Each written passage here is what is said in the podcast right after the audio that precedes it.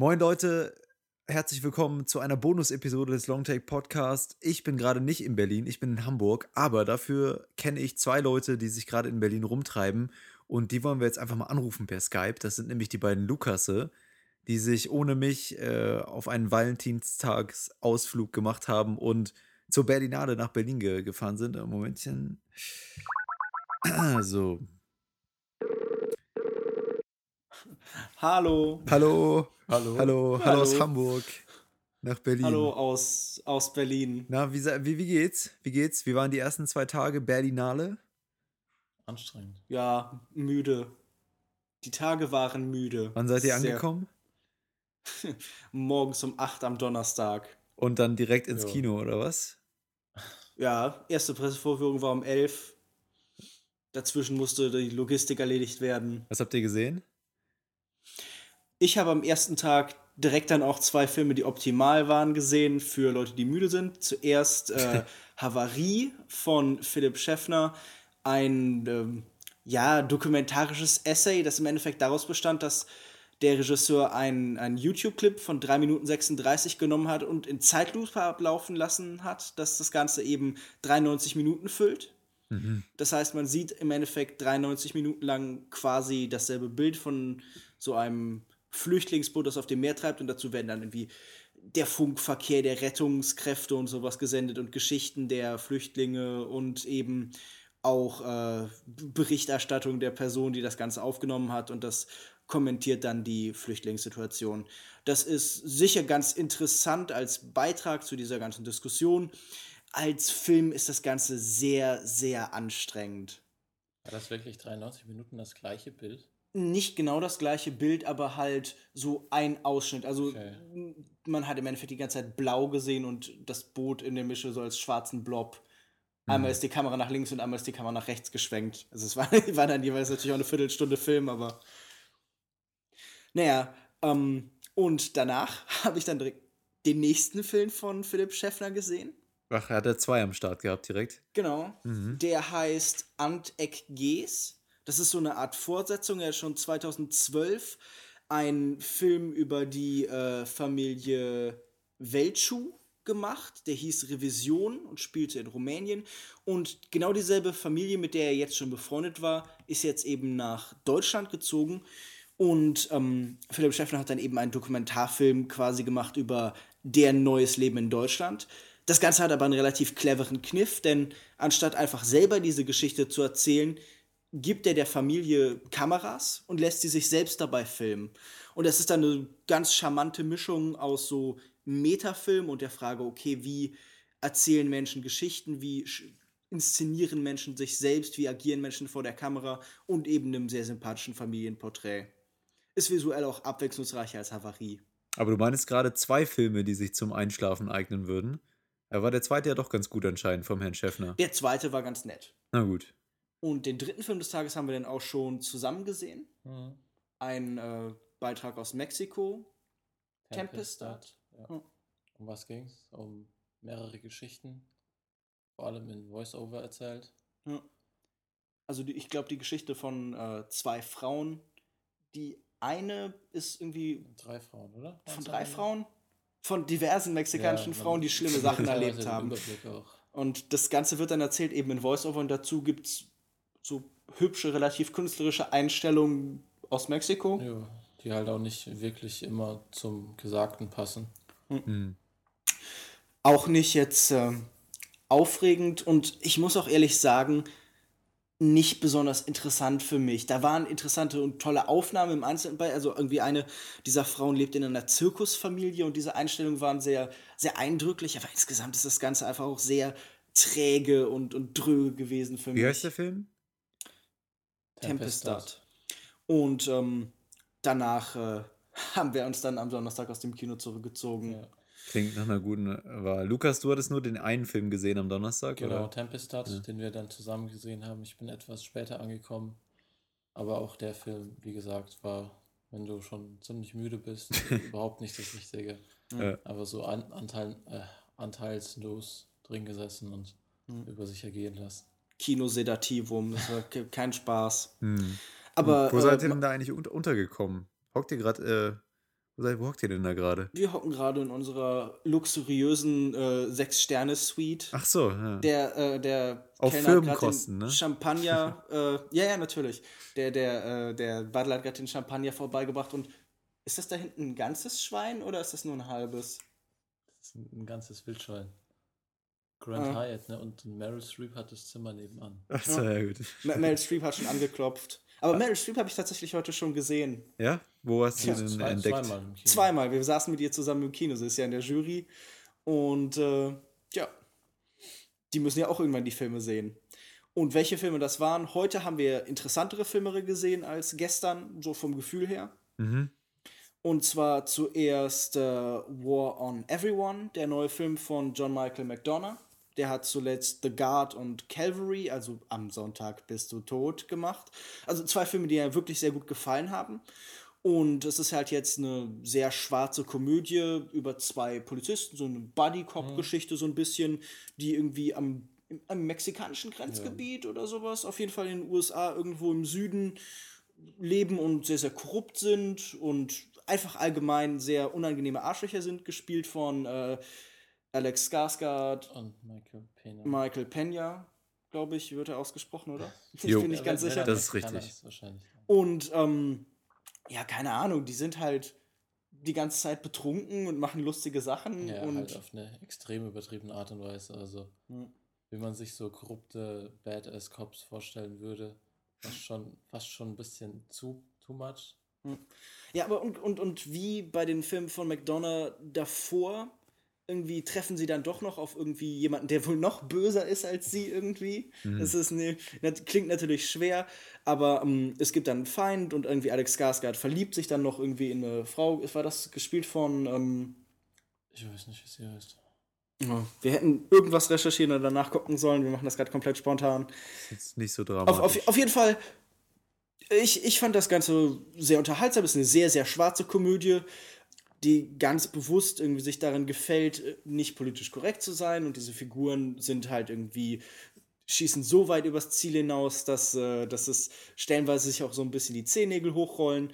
Aber das ist alles durchaus witzig. Ich persönlich war aber so ein bisschen enttäuscht, weil ich Cavalry für einen tatsächlich sehr faszinierenden und klugen und nachdenklichen Film gehalten hat. Und das ist so ein bisschen ein Schritt, so. zurück zu, ein Schritt zurück zu The Guard. Wollte ich gerade sagen, also es klingt Oh. thematisch zumindest schon mal ähnlich, ne? Und auch so von, Ja. von der Stimmung her erinnert mich das schon so ein bisschen an The Guard nach deinen Erzählungen. Also es ist durchaus vergleichbar. Also es ist so ein bisschen The Guard, nur nicht mehr in Irland, sondern halt jetzt eben in irgendwie, ja, im, im, im amerikanischen Süden. Und zwischendurch in einer sehr lustigen Sequenz einmal kurz in Island. Und äh, aber auf jeden Fall durchaus sehenswert. Ja, lustig, viele Lacher und Hm. ist jetzt kein Film, den man, ich glaube, so auch rückblickend die Story ist. Hat, hat Meryl Streep auch gelacht? Das ist die Frage, die ich mir stelle. Den haben wir nicht mit Meryl Streep Nee. zusammen Ach so, gesehen. na gut. Hm. Aber ich bin mir sicher, dass äh, Meryl Streep genauso viel gelacht hat wie Clive Owen. Schaut sich gar kein Panorama an, oder? Ich glaube nicht. Ja. Auf jeden Fall, ähm, den Film, den wir dann danach gesehen haben, war ja einer, den, der auch, glaube ich, auf unserer äh, Erwartungsliste 2016 aufgetaucht ist, nämlich Midnight Special. Ach, darüber will ich aber Nichols. nichts hören hier. Leute, Ähm, wir, wir erzählen dir auch nichts inhaltlich groß. Du weißt ja ungefähr, worum es geht. Irgendwie magische Kinder äh, ja. und äh, Roadtrip und äh, erstaunliche Ereignisse. Wenn du nicht mehr gespoilert haben willst, okay. Ähm, für mich war das Ganze in Ordnung. Ich habe damit Spaß gehabt. Man merkt, dass äh, Jeff Nichols Spielberg imitiert. Also es ist so ein bisschen eine Mischung aus E.T. und Begegnung der außerirdische Begegnung der dritten Art. Was nett ist und gut erzählt und an manchen Stellen auch durchaus Spannung, aber schien mir einfach ein, ja, ein bisschen redundant. Ich habe das Gefühl, das habe ich schon gesehen. Und es lehnt sich halt einfach zu sehr auf Spielberg für meinen persönlichen Geschmack. Aber was mich jetzt interessiert, Lukas Marker, du warst ja ein Riesenfan von der bisherigen Filmografie von Jeff Nichols, wenn ich das richtig sehe. Ja, also von Matt auf jeden Fall. Take Ja. Shelter war auf jeden Fall gut, aber hat mich jetzt nicht komplett überzeugt. Und Midnight Special? Ja, gemischt, gemischt. Also der ist auf jeden Fall vom Plot her, der hat mir nicht, nicht ganz so gefallen, weil es, wie Lukas sagt, was, was man halt schon oft gesehen hat, sehr nah an Spielberg angelehnt und auch sonst hat der Plot nicht so viel zu sagen eigentlich. Aber von der Atmosphäre her sehr stimmig, gerade ähm, zum Einstieg gibt es ein paar, äh, die Einstiegssequenz ist richtig toll. Mhm. Zum Ende hin, da gibt es dann ein paar Szenen, die sind spannend, aber halt auch super intensiv. Mhm. Und ein Film, der wohl vor allem durch seine Stimmung und Atmosphäre sehr gut rüberkommt. Mhm. Wo du gerade gesagt hast, irgendwie die, die Handlung hat dich so ein bisschen gestört. Ich finde halt, da waren sehr viele Elemente drin, die nicht wirklich dann verwendet ja. worden sind. Ähm, Michael Shannon kann super intensiv gucken. Aber das wussten wir ja auch schon vorher. Ja. Adam Driver kann sehr gut awkward sein. Das wussten wir auch schon vorher. Ähm, der Kinderdarsteller ist gut, ausgesucht ja. werden und macht seine Rolle gut. Also wer irgendwie Kinder in Filmen hasst, wird hier jetzt nicht einen zusätzlichen Grund dafür bekommen. Aber ja, ansonsten, mehr verraten wir dir jetzt auch erstmal nicht. Ah, sehr gut. Dann kann ich die Ohrschips ja wieder reinstecken. Was habt ihr denn noch so gesehen? Ein Film Danach ist dann offen, ne? Ein Film, ja, es kommen noch einige Filme. Oh, Danach haben wir gesehen von, von Dennis Coté ähm, Beatrice sans, äh, nein, Boris sans Beatrice. Übrigens immer dazu sagen, wenn Meryl Streep drin saß. Zusammen mit Meryl Streep ah. gesehen und der, der Restjury.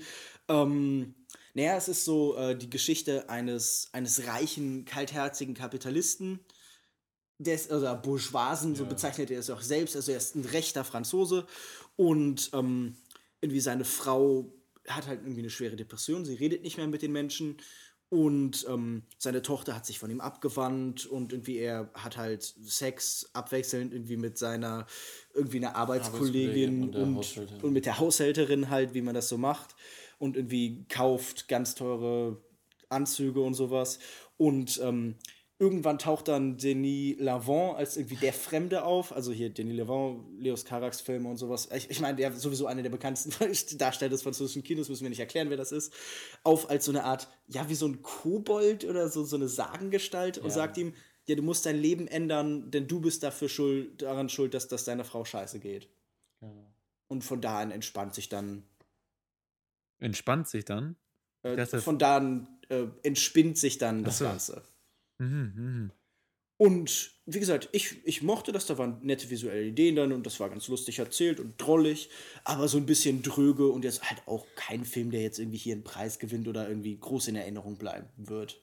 Ja, nö, also für mich war es auch ein Film, der mir jetzt nicht viel gegeben hat. Ich habe eigentlich gar nicht viel an dem auszusetzen, weil das, was er macht, macht er ganz okay. Auch die Darstellung, also es ist ja mehr so eine Charakterstudie und die Darstellung auch von Depressionen und der hat auch einige wirklich lustige Momente zwischendurch.